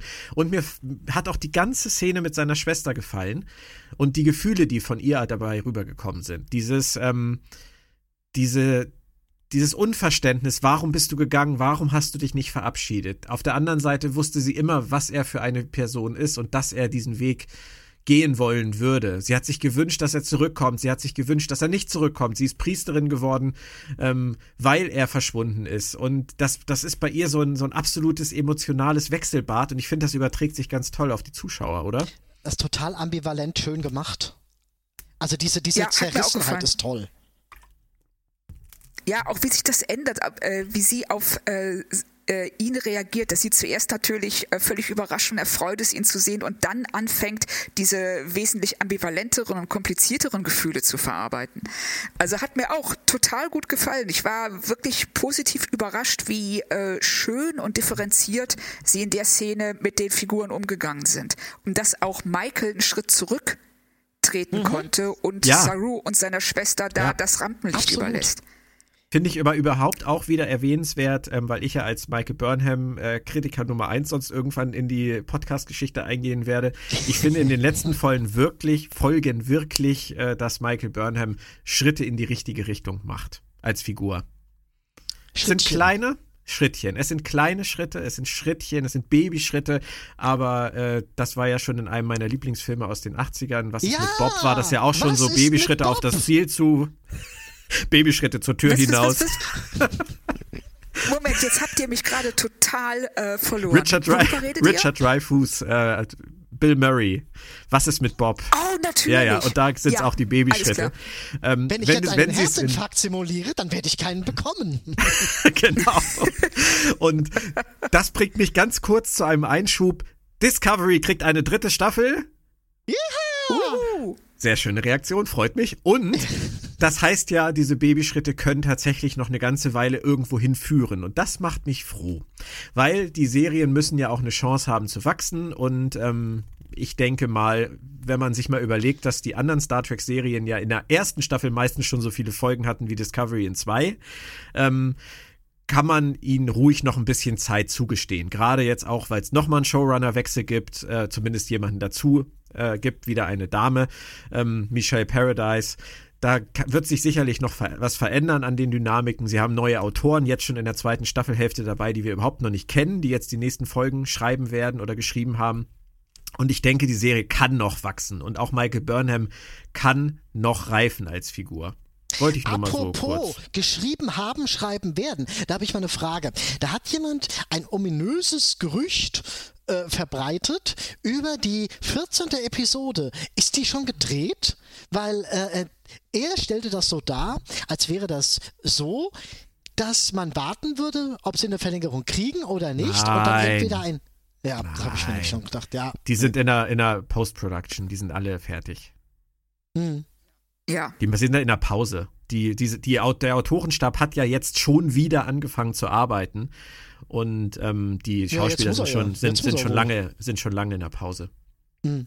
Ich war recht froh darüber, als ich gelesen habe, dass sie im Juli anfangen zu drehen, ähm, weil im Juni ist ja die FedCon und da sind ja einige Schauspieler ähm, eingeladen von Star Trek Discovery. Hätten sie jetzt im Ende Mai angefangen zu drehen, dann hätte ich schon wieder die Absagen hageln sehen. Ja. da hätte sich Das war auch, Dirk bestimmt das nicht ge- gefreut. als- Nee, Stimmt, als ich das gelesen habe, das war das Erste, was ich gedacht Ja. habe. So, okay, alles klar, sie drehen ab Juli, dann kommen sie, äh, dann müssen wir uns für die FedCon die FedCon ist gerettet. Ja, was Discovery genau. angeht. Ja, aber hey, wenn sie früher anfangen würden zu drehen, wären sie früher fertig und dann würde es nicht wieder Nein, nein, knappes nee, nee, das- Jahr so- dauern. Also, Ja, aber wir haben ja die Picard-Serie. Und ich denke mal, die wird nicht vor Dezember kommen. Dann läuft die im Dezember, im Januar und vielleicht sogar noch im Februar. Und dann machen sie eine kleine Pause. Vielleicht machen sie noch die Lower Decks erste Staffel. Und irgendwann gegen April, Mai, Juni, Juli, denke ich mal, nächstes Jahr werden wir Discovery erst kriegen. Also die Pause wird recht lang. Ach, apropos, ich habe mit einem Freund von mir äh, gesprochen über Nickelodeon und der Kinderserie. Ja. Und mein Kumpel fand das ziemlich interessant, weil er meinte, dass äh, Nickelodeon eine Zeit lang, ähm, nennen wir es mal, epischeren Stoffen gar nicht so sehr abgeneigt war, beispielsweise mit ihrem Avatar-Franchise. Ja. Also, äh, das ist gar nicht mal der allerschlechteste Platz. Nein, nein. Das, wer hat das behauptet? stimmt. Das ich, ich halte das für, Äh, eine, niemand, für einen niemand. guten Ich wusste noch nicht, ich wusste noch nicht, dass die äh, so episches Zeug in ihrem Portfolio hatten.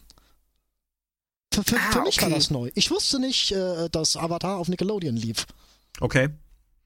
Aber sie haben ja halt auch da jetzt äh, diese beiden Autoren von, ähm, na? Trollhunters. Genau, von Trollhunters. Trollhunters. Mhm. Ähm, ich, ich denke schon, dass da was Vernünftiges bei rauskommen kann. Also ich bin da sehr gespannt, sowohl auf Lower Decks, wo ja Jonathan Frakes jetzt gesagt hat, äh, dass das erste, was er jetzt schon gesehen hat, dass es wirklich klasse ist. Und Frakes ist so einer, ich glaube, der schweigt eher, als dass er sowas raushauen würde. Ähm, da kann man dann e sich eher schon mal drauf freuen. Ähm, und die Nickelodeon-Geschichte, wenn es funktioniert, also pff, mehr Star Trek geht Ja, immer, oder absolut. Claudia? Richtig, sehe ich ganz genauso. Wir können mehr Star Trek in unserem Leben gebrauchen. so. Ja, wir werden uns nicht wehren können die nächsten Jahre. Der Nachschub wird nicht gestoppt. Okay, wir haben jetzt sehr viele schöne Dinge besprochen. Ich habe sogar noch ein, eine schöne Sache über die Episode. Und zwar, zumindest für mich, ich finde, sie haben, auch wenn es an meinen Ideen vorbeigegangen ist, die ich so hatte, ähm, finde, sie haben die Capiana Baul Geschichte, diese Origin Story dieses Planetens Kamina sehr gut eigentlich aufgelöst. Also ich finde das nachvollziehbar, was sie da gemacht haben. Aufgelöst, ja, aber sie haben sich da am Anfang wieder einen ganz merkwürdigen äh, im Nachhinein Schnitzer hingelegt. Und zwar, Welchen denn? Und zwar, da, da hauen die mal locker in dieser Episode raus, von wegen, ja, ja, die Baul, die, die haben schon seit 20 Jahren Warp-Antrieb und so. Das ist so ein, das ist so ein Detail, was ja eigentlich nicht ganz unwichtig ist, sogar eigentlich ziemlich entscheidend für Sarus Komplettsituation, wie er da hinkommt, wo er jetzt ist und so weiter. Äh, Und damit rücken die einfach mal gerade so um die Ecke, nicht beim Shorttrack, auch nicht in Staffel 1, wo der Charakter irgendwie mal so ein bisschen eingeführt Das finde ich einfach ein bisschen komisch. Das ist so wie, jetzt müssen wir uns noch schnell irgendwas ausdenken, damit, damit das eine oder andere passt. Das finde ich ein Naja, bisschen ja, komisch. aber das ist, das ist halt, Ja. Claudia wird mir da sicher zustimmen, das ist halt so eine typische Autorenlogik, das kennen wir ja sicherlich auch. Wenn du halt irgendwie bei einem Fortsetzungsroman auf einmal feststellst, dass, feststellst, dass dir ein Bruder fehlt, dann musst du den halt am Anfang vom zweiten Buch erwähnen. So, als hätte es ihn Ja, schon immer so- gegeben. Ja, richtig, diese schöne Technik des Redcon. Dass du hingehst und einfach so tust, als ob das immer schon gewesen wäre und du es jetzt zufällig nur gerade erwähnst. Genau, das ist, das ist wie mit der klingonen aber- Ja, sag ruhig, Claudia. Äh, Entschuldigung, aber das ist was, ähm, äh, was echt, das hätten sie viel, viel besser platzieren müssen, weil so wirkt das derartig äh, konstruiert, als würden sie sagen so, oh ja, wir müssen irgendwie, wie machen wir das? Ja, wir platzieren diese Info an der Stelle, aber die hätte schon viel früher platziert werden müssen, um das dann auch einzuleiten, dass sie dann jetzt nur noch mal daran erinnern, aber wir das im Grunde genommen schon wissen. Genau. Es erinnerte mich halt ein bisschen an die Klingonengeschichte, dass Alex Kurtzman ernsthaft behauptet hat, sie hätten ja schon immer ähm, im Hinterkopf gehabt, dass die Klingonen sich in Kriegszeiten halt äh, die Köpfe kahl rasieren und deswegen mm. hätten sie ja nur so ausgesehen. Ja. Und dann sagte er, sie wollten das eigentlich in der ersten Staffel auch ständig irgendwo in den Drehbüchern unterbringen, aber sie haben es einfach nur vergessen. Ach, einfach nur vergessen. Ja. ja Gott, kann passieren. Kann passieren, ja, kann passieren. Aber es war die das ganze Zeit. Es stand auf der groß, auf dem großen Whiteboard stand ganz oben Klingonen rasieren sich in Kriegszeiten. Sie haben es einfach nur vergessen, in die Drehbücher einzuschreiben. Äh, ja, das ist wie dieses ominöse sechste Sinnesorgan auf der Stirn mit den Wülsten. genau. Okay, aber wir sind bei den Baul und den, und den Kelpianern. Du hast recht, Moritz, das ist natürlich nicht so elegant und. geschrieben gewesen, aber ich finde es die Geschichte dieses Planeten finde ich interessant, dass die, äh, auch wenn sie das natürlich wahnsinnig schnell alles rausgefunden haben ähm, und äh, im Zeitraffer da aus dieser Datenbank geholt haben, aber dass die Baul im Prinzip ähm, vernichtet waren und dann zurückgeschlagen haben aufgrund ihrer etwas fortschrittlicheren Technik und diesen Weg gewählt haben. Sie haben sie ja nicht ausgerottet, sondern sie haben ähm, diesen Weg gewählt, sie einfach, ich sage jetzt mal nur, zu klein zu halten. Hm. Und ähm, das finde ich, also als Science-Fiction-Geschichte für diesen Planeten finde ich das stimmig, oder? Ja, absolut. Mhm. Sehe ich auch so. Es geht aber von der, von der Grafik her geht das irgendwie nicht auf. Von daher bin ich froh, dass ich die nicht gesehen habe. Die, die muss irgendwie komisch sein. Welche ich Grafik? Bin, ach, diese, diese, diese Verlaufsgrafik da, von wegen, das nimmt ab, das nimmt zu und das muss also. irgendwie.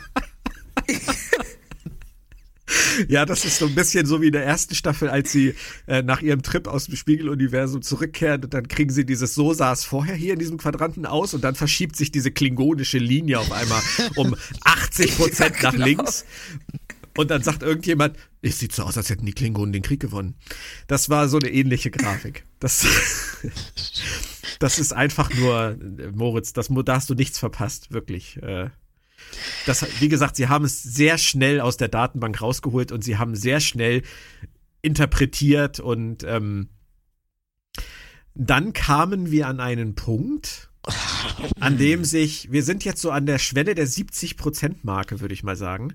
Ähm, die Folge hatte eigentlich Home Run-mäßig ihr Thema ins Ziel gebracht und ähm, ich denke, keiner von uns hätte großartig Einspruch erhoben gegen diese Episode. Und dann lehnt sich Saru gegen Pike auf. Okay, das ist ein bisschen Weiterentwicklung. Ähm, und dann kommt der Moment, wo Entscheidungen getroffen werden müssen, Claudia. Und was passiert dann? Dann kommt der Moment, an dem Pike für ungefähr 30 Sekunden komplett den Verstand verliert und mich so aus der Folge rauskatapultiert hat, dass ich wirklich vom Fernseher gesessen habe gesagt, Pike, what the fuck? Also, Womit ist ihm das gelungen?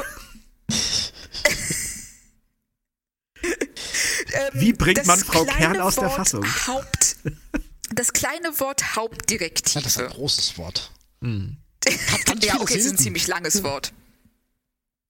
Das ähm, steht hier schon im Raum. Also wenn er äh, auf Michaels Aufforderung, Michael sagt so, hey, wir könnten einfach die Ganglien ähm, alle dieses Teil aktivieren und dann fallen die ganzen Ganglien ab und dann sind die, ähm, die, die, die Kelpianer wieder genau wie vorher und können naja, aber es wird schon nichts passieren, wird schon gut gehen, oder was meinst vor allem, du? Vor allem, oh ja, cool. vor allem in der Ross, vor allem it. in so einer Art Ross, gut, das geht ja, das geht ja in, in, in zehn Minuten, das hat bei Saru ein bisschen länger ja. gedauert. Das fand ich so ein bisschen, dann potenzieren die das. Saru äh, äh, hatte, hatte Schmerz und sonst wie war kurz vom Abnippeln und äh, äh, äh, und das potenzieren die, dass das elendig schnell geht. Eigentlich hätten die den Hops gehen müssen ohne Ende. Oh, jetzt aus dramaturgischen Gründen zugespitzt.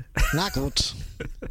aber Claudia ist da ja, ja, noch an was anderem dran. Du sagst Hauptdirektive. Ähm, er, warum, was würdest du denn sagen, mit welcher Begründung stimmt Pike ihr denn zu?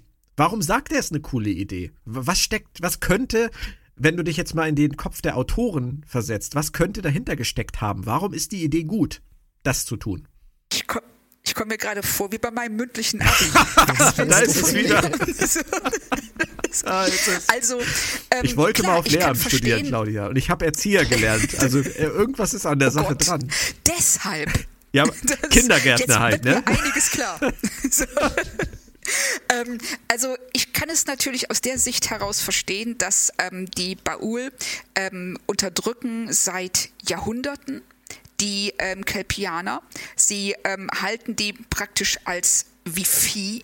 Sie erhalten sie davon ab, ihr Potenzial auszuschöpfen. Sie äh, belügen eine ganze, also fünf, mindestens 50 Prozent der Bevölkerung, wenn nicht mehr. Ich glaube sogar, es sind deutlich mehr Kelpianer. Und dass er dann sagt, so, ey, das geht nicht mehr, ähm, ich möchte jetzt dieses Ungleichgewicht ähm, ausgleichen, indem ich äh, den Kelpianern ihre, ähm, ihre ja, rechtmäßige Reife Evolution zurückgebe.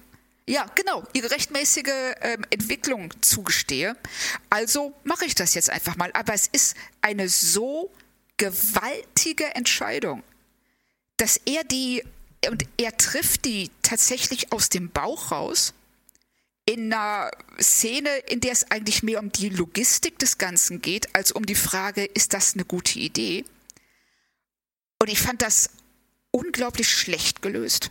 Und auch ähm, nicht nachvollziehbar. Also gerade für Pike. Pike ist kein Kirk. Kirk hätte ich das sofort abgekauft, aber nicht Pike. Es wäre aber bei Kirk nicht richtiger gewesen. Nein, aber Kirk ist jemand, äh, ja, Kanonenboot. Wir, wir, wir haben hier zwei Probleme. Wir haben hier das Problem der obersten Direktive und wir haben ein Charakterproblem, weil es nicht zu Pike passt. Das will Claudia sagen. Richtig. Richtig. Das Ähm, ist- aber ich würde, ich würde fast noch ganz kurz da einschieben, weil das Argument häufig kam bei Twitter gerade. Ähm, es ist eine ähnliche Art der Vorgehensweise wie damals bei Kirk. Ja, das stimmt. Aber wir reden hier über Serien, die 50 Jahre auseinander produziert wurden, werden. Und ich glaube einfach nicht, dass wir das vergleichen dürfen, weil du, du kannst, das ist ja auch etwas, worüber ich mich mir den Mund fusselig geredet habe oder geschrieben habe in den letzten Tagen ähm, mit anderen Fans äh, in Foren etc. Ähm, ich erwarte einfach von Star Trek eine zeitgemäße Sensibilität und wenn die Macher sich hinstellen und sagen, wir machen jetzt kein Star Trek mehr wie 1960, 70, 80, 90, 2000, sondern wir machen ein zeitgemäßes, modernes Star Trek, das zeitgemäß modern aussieht, klingt, gespielt ist, geschrieben ist, dann sollen sie verdammt nochmal auch diese Kanonenboot-Diplomatie Mentalität. oder Mentalität da lassen, wo sie hingehört. Nämlich in den 60ern. Ja. Und kann ich ähm, nichts die, die, die nicht auf einmal jetzt Pike zuschreiben. Für mich haben sie den, den, diese Figur in den letzten Folgen, ähm, wenn ich nicht so so gute Blutdruckmittel nehmen würde im Moment, dann hätten sie sie jetzt für mich in den letzten Folgen wirklich gekillt. Weil ähm, ich hab, ich finde den toll, ich finde Anson Mount toll, ich finde Pike toll, aber ähm, wie er sich von, von Burnham vorführen lässt, teilweise, wie Ja. er sich von Saru vorführen lässt, wie er sich von Tilly in dieser einen Folge, wo Tilly auf der Brücke da eskaliert, vorführen lässt und da steht wie so ein Schuljunge und sie anguckt mit großen Augen, so nach dem Motto, ja, äh, was ist denn mit dir jetzt los? Ich sag gar nichts, mal gucken, was passiert. Never ever. So jemand schmeißt man von seiner Brücke. Ganz ehrlich, das, das macht die nicht auf meiner Brücke. Egal wie schlecht es ihr geht, ob sie Fieber hat oder sonst was, dann sage ich ihr, ey, hier ist, hier ist die Linie, die hast du gerade übertreten und wenn es dir wieder besser geht, kannst du wiederkommen. Aber jetzt gehst du auf die Krankenstation. Und da waren so viele Szenen mit Pike und das war jetzt halt für mich irgendwie der Höhepunkt dieser Entwicklung. Verstehe ich nicht. Also komme ich, komm ich wirklich nicht mit. Ist ein Charakterbruch. Also, also ganz merkwürdiger. äh, Wird da sehr ambivalent dargestellt. Fehlerhaft ambivalent. Ja, ich wollte wollt gerade sagen, ist- Ja. das ist, glaube ich, nicht mal mehr ambivalent. Also Ja, das ja, ist, ja. Äh, ja. Hätte es denn irgend. Ja, Ja, sag ruhig, Claudia. Nee, nee, nee, nee ähm, red du bitte weiter. Nee, ich wollte nur fragen, hätte es denn für dich, Claudia, irgendwie eine Möglichkeit gegeben, dass diese Entscheidung, die er trifft, in, innerhalb der Folge zu retten? Also wenn, wenn sie jetzt, sagen wir mal, noch zehn Minuten Roundtable gemacht hätten mit der ganzen Führungscrew, mit einer Live-Schaltung zu Cornwall, ähm, und noch ein bisschen hier und da und hin und her und abwägen und dann am Ende, ja, ich glaube, wir müssen. Hätte das irgendwas gerettet? Nein, also die ganze Prämisse hat schon nicht funktioniert, dass er als Starfleet-Captain ähm, so etwas überhaupt erwägt kann ich mir nicht vorstellen, ergibt keinen Sinn. Äh, aber die hätten die Idee umsetzen können, wenn sie nicht ihn diese Entscheidung hätten treffen lassen, sondern Saru. Wenn Saru das entgegen äh, der Befehle, unter denen er steht, getan hätte. Damit hätten sie natürlich einen Riesenfass aufgemacht und tausend Probleme. Oh. Aber, Oder seine Schwester. Aber es wäre oder seine Schwester, aber wo sollte sie das äh, technische Wissen her naja, haben? Naja, aber Saru und sie waren ja auf diesem Schiff und Saru hat ja wieder MacGyver-artig da irgendwie einen Kommunikator gebaut mit irgendwas. Ich weiß gar nicht, was er da gemacht hat. Auf jeden Fall ähm, hätte er ja auch einfach sagen können, hier ist ein Knopf. Wenn du da drauf drückst, dann leiten wir das jetzt, das Wahrerei jetzt noch ein. seine Schuld gewesen. Ja, es wäre seine wär, Schuld gewesen. Ja. Und, und, dieses Fass, was Claudia da gerade äh, hypothetisch aufmachen wollte oder, oder in den Raum gestellt hat, das hat in der Serie momentan absolut keinen Platz. Nein, Folge, Moritz, aber die, ja, sag. Nee, du. Nee, nee, nee, du. Nee, nee, du. Die Folge? die, die, Folge, ich, ich hätte es jetzt leider so ein bisschen verlassen. Ich weiß nicht, ob du es schon verlassen willst. Die Folge kippt leider in dem Moment, wo sich Saru massiv gegen Pike stellt und sich wegbeamen lässt. Weil ab diesem Punkt sich die Handlungsstränge der handelnden Personen komplett aufteilen und weggehen von der Möglichkeit, einen runden Tisch zu bilden. Wir haben mhm. diesen wunderbaren Augenblick auf der Brücke, wo eigentlich alle Parteien zusammensitzen. Und ja. auf, auf, auf ähm, Basis dieses Augenblicks wird leider nicht weitergemacht. Sa ja. Saru benimmt sich gegen seinen Captain daneben, wird dann verwiesen, entscheidet sich gegen die Befehle seines Captains zu handeln, das ist ja bei Discovery auch nichts Neues, wird dann nicht mal von Burnham gestoppt, was ich auch nicht nachvollziehen kann, und wird dann aber noch mit so einer Entscheidung gerettet. Was er nach der Entscheidung, seine Crew so zu verraten, dann eigentlich auch gar nicht mehr hätte erwarten dürfen. Also, das ist eine, eine Fehlerkette. Also das, ähm, und sie sind in diese Situation nur gekommen, weil sie diese Auflösung am Ende haben wollten. Mhm. Wenn sie ähm, sich darauf ähm, konzentriert hätten, okay, wir klären das, wir gehen in kleinen Schritten vor. Wir klären das vielleicht, vielleicht kommen wir äh, am Ende der Staffel nochmal auf den Planeten zurück oder wir, ähm, wir führen die Handlung um Sarus Schwester weiter. Wenn sie dem allen mehr Zeit, mehr Zeit gegönnt hätten, dann wären sie äh, in diese Falle nicht getappt und sie hätten diesen, wie ich auch finde, echt fast katastrophalen Fehler nicht begangen. ist katastrophal. Ja. Mich hat das so ein bisschen erinnert an Insurrection. Ähm, da waren es ja auch zwei Spezies, die sich auseinandergelebt haben und dann haben sie am Ende des Films im Prinzip dazu beigetragen, dass die sich wieder annähern. Und ähm, das war da, ist da ja auch ziemlich untergegangen. Aber ähm, das hätte man hier ja auch so machen können. Sie haben mit der Brechstange jetzt etwas ausgelöst, haben dann Glück gehabt, das haben wir noch gar nicht thematisiert. Ähm, hm. die Idee, der Plan war beschissen, das muss man halt einfach sagen. Der Plan wäre ohne den roten Engel komplett schiefgegangen. Und ähm, wahrscheinlich wäre, wären alle Kelpianer gestorben oder große Ganz ehrlich, Teile. Das hätte ich denen gewünscht. Ich hätte es denen gewünscht. Der Plan hätte ja, schief gehen müssen. Ja, aber der, das, das, das, das kam ja halt noch hinzu. Aber es ist dann ja gut gegangen sozusagen. Das heißt, jetzt gibt es die Kelpianer wieder so, wie sie eigentlich mal gehört haben.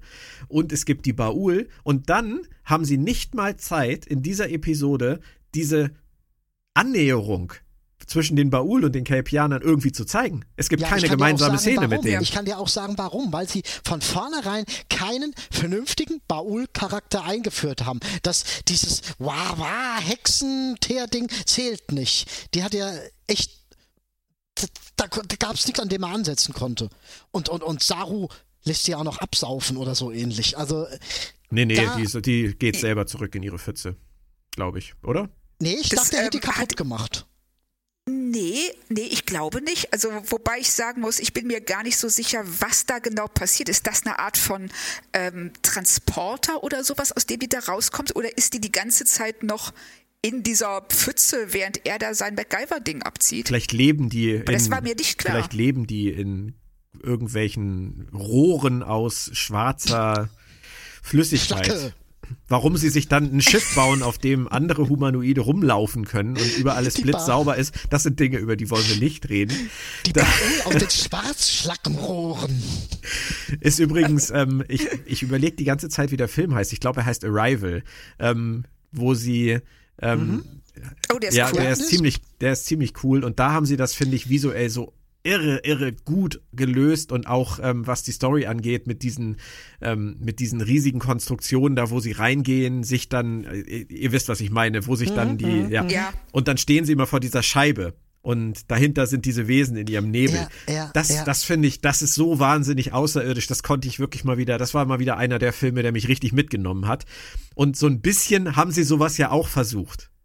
Nur dieses blitzblanke Schiff und dieses Pad, was Saru in The Brightest Star findet und woraus er sich das, den, das, den Kommunikator baut, um, um äh, Giorgio zu rufen, das sieht alles nicht für mich so aus, als wenn das von so einer Hexengestalt aus so einer Teerpfütze bedient werden kann. Das sind dann wieder so die Dinge, wo ich dann nicht weiß, mache ich mir zu viele Gedanken? Oder Vielleicht haben die Baul auch verschiedene Inkarnationsformen. Aber das weiß man eben alles nicht. Das ist, diese Geschichte hätte leider mehr Zeit gebraucht, als sie bekommen konnte. Ich will Ja. Ihnen das noch nicht mal ankreiden, dass, es, dass sie zu wenig hat. Können sie nicht. Sie können nicht mehr. Ja, aber warum haben sie sich dann überhaupt auf diese Geschichte in dieser Weise eingelassen? Weil das kann man ihnen schon ankreiden, finde ich. Und das, mir wird jetzt auch gerade klar, warum Pike das gemacht hat. Das, ähm, er hat, ähm, er macht das, weil er an den roten Engel glaubt. Das bringt uns wieder zu dieser Religions- und Wissenschaftsgeschichte zurück. Also er ist ja, ähm, er glaubt ja, dass der rote Engel immer oder dass diese Signale immer an Planeten oder an Gegenden auftauchen, wo sie gebraucht werden. Wo sie irgendwas tun müssen. Und hier fragen sie sich ja auch tatsächlich am Anfang, wieso ist das Signal hier? Warum werden wir hier gebraucht?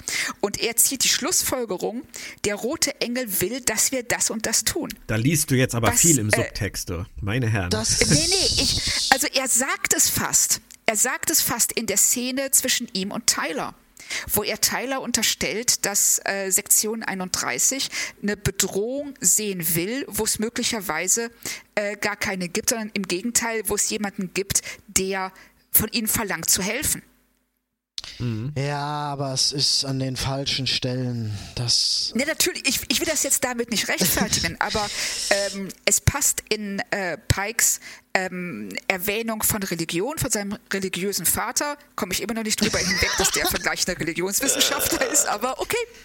Ähm, über seine, äh, dass er von Kirche spricht und dem roten Engel und dann, dass er bereit ist, den wie eine Art von ähm, Messias oder Propheten anzunehmen und zu sagen, ich muss jetzt diese Prophezeiung zu erfüllen, ähm, traue ich ihm fast schon zu. Hätte man dann vielleicht aber auch ins Drehbuch schreiben können. Richtig, ja. Wäre nicht schlecht gewesen. Wäre nicht schlecht gewesen, aber die Idee ist eigentlich ziemlich gut. Es hätte zumindest sein Verhalten ein wenig erklärt.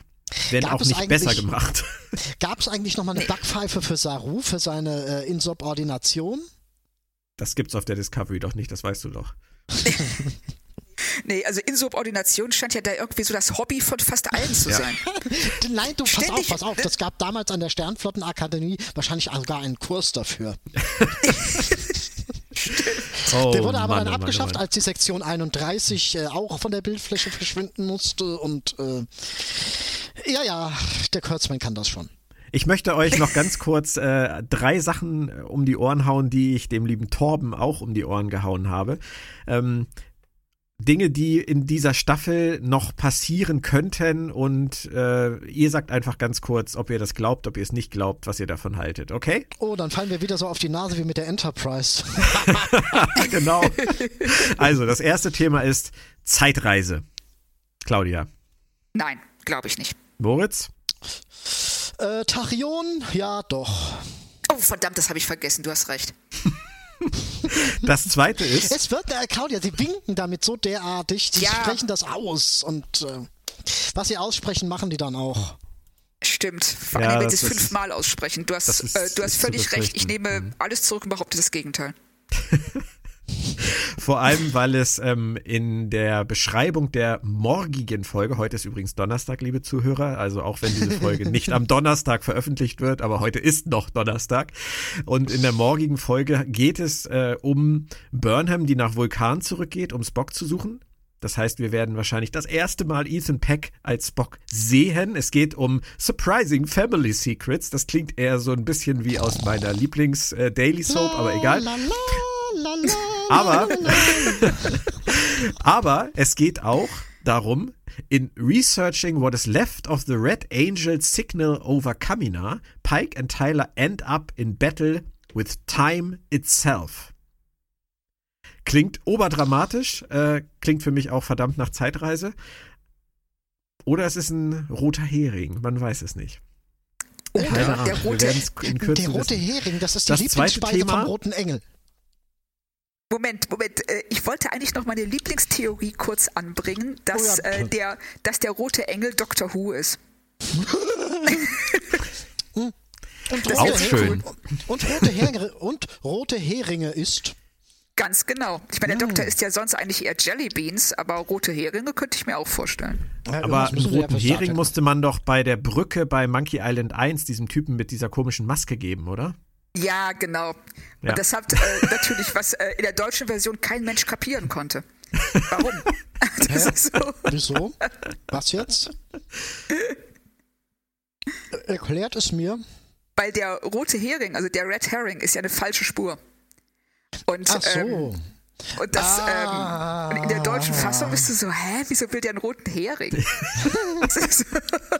Ach, ich schalte da ab, wenn ich nur höre, Essen, ah, Essen.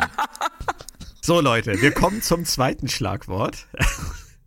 Du möchtest gerne, dass Dr. Who äh, der rote Engel ist, aber was würdest du denn davon halten, wenn es der alte Spock ist? Das fände ich richtig scheiße. Das kann ich. da muss ich Moritz eigentlich gar nicht mehr fragen. Moritz, stimmst du zu? Kommt drauf an, wie sie es mir verkaufen wollen. Das Ach, du bist sie mir so schon diplomatisch. Sehr gut Irre. Ja, ja ich habe okay. ein Picard zum Frühstück gegessen. Ja, ich merke das schon. Gut, dann kommen wir zum letzten äh, Thema. Und zwar, der rote Engel ist Erzengel Michael Burnham.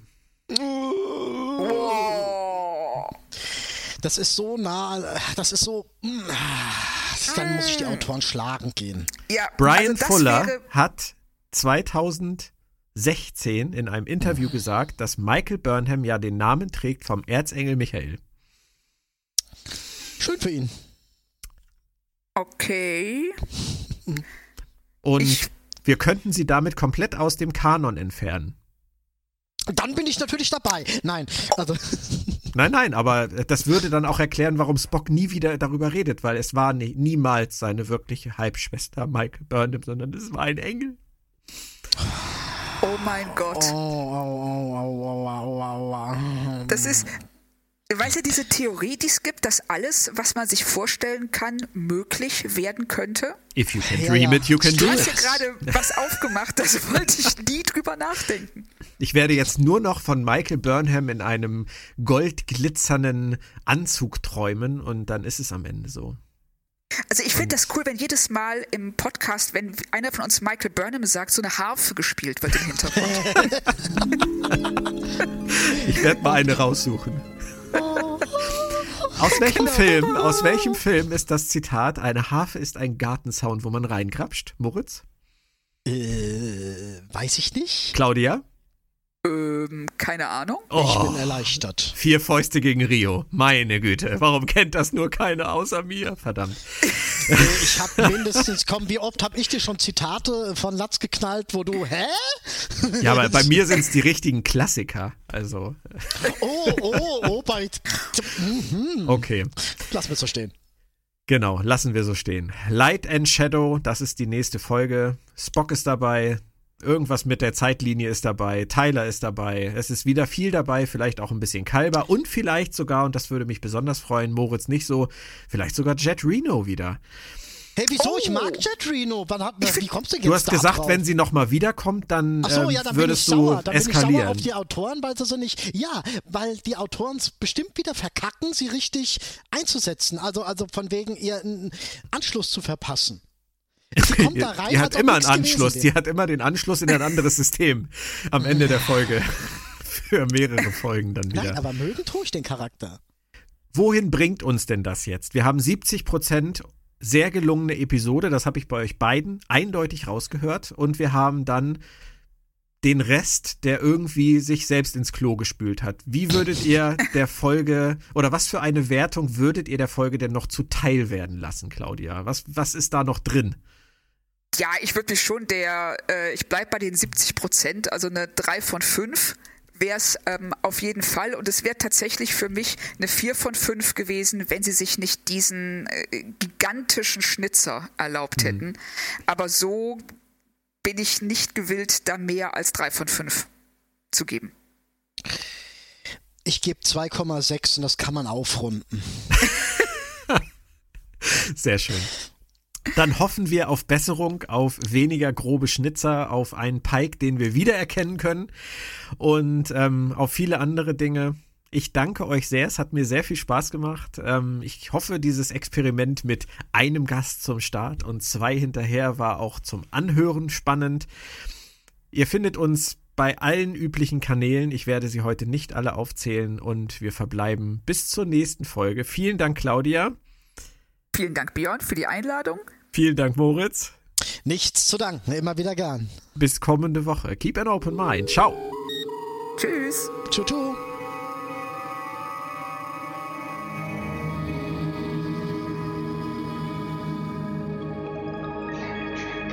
Ein Hinweis in eigener Sache haben wir noch kurz. Ich sagte gerade so schön, bis kommende Woche. Das stimmt natürlich nicht. Wir sind mit der 27 sehr spät dran. Deswegen kommt die 28 auch noch diese Woche und dann geht es um Light and Shadows und dann sind wir hoffentlich endlich mal wieder richtig im Flow und können die neuen Episoden dann auch zeitnäher besprechen. Also, bis in Kürze. Tschö, tschö.